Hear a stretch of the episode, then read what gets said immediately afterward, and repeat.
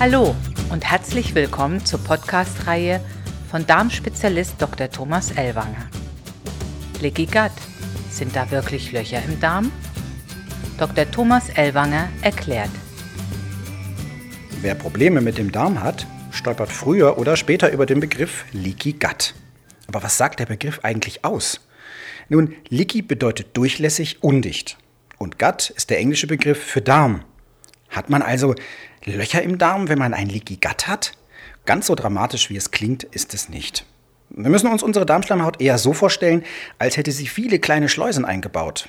Das ist notwendig, weil wir einerseits Nährstoffe aufnehmen wollen, andererseits aber auch unerwünschte Stoffe wie Schadstoffe und Bakterien draußen halten müssen.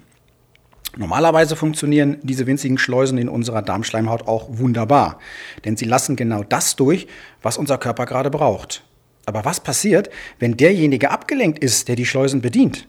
Wenn er sich mit anderen unterhält und vergisst, die Schleusen wieder zu schließen, also seinen Job nicht richtig macht? Dann gelangen unkontrolliert Stoffe aus dem Darm ins Gewebe, und zwar in unser Körperinneres und ins Blut. Was sind das für Stoffe? Das sind nicht nur Nahrungsbestandteile und Schadstoffe, sondern auch Bakterien, die sich in großer Zahl in unserem Darm befinden.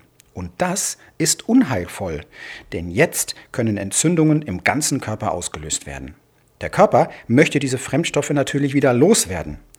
Und jetzt kommt es zu einer Entzündung. Der Körper schaltet auf Abwehr und Entzündung ist ja die Abwehrreaktion des Körpers. Bleiben die Schleusen jetzt dauerhaft offen, können all die unerwünschten Stoffe weiter ins Gewebe eindringen und die Entzündung am Laufen halten. Solche anhaltenden Entzündungen fördern wiederum die Entstehung vieler chronischer Erkrankungen. Die zentrale Frage ist jetzt, was kann die Schleusenwärter in unserem Darm ablenken? Dabei kommt Verschiedenes zum Tragen. In erster Linie ist dies eine falsch zusammengesetzte Darmflora. Aber auch chronischer Stress zum Beispiel oder Allergien, Medikamente und Umweltgifte tragen entscheidend dazu bei.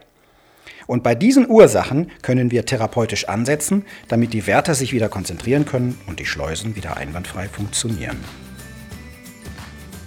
Podcast und interessante Videos rund um Mikrobiota und Schleimhaut-assoziierte Erkrankungen finden Sie im Fachbereich auf mikroök.de und im YouTube-Kanal Institut für Mikroökologie.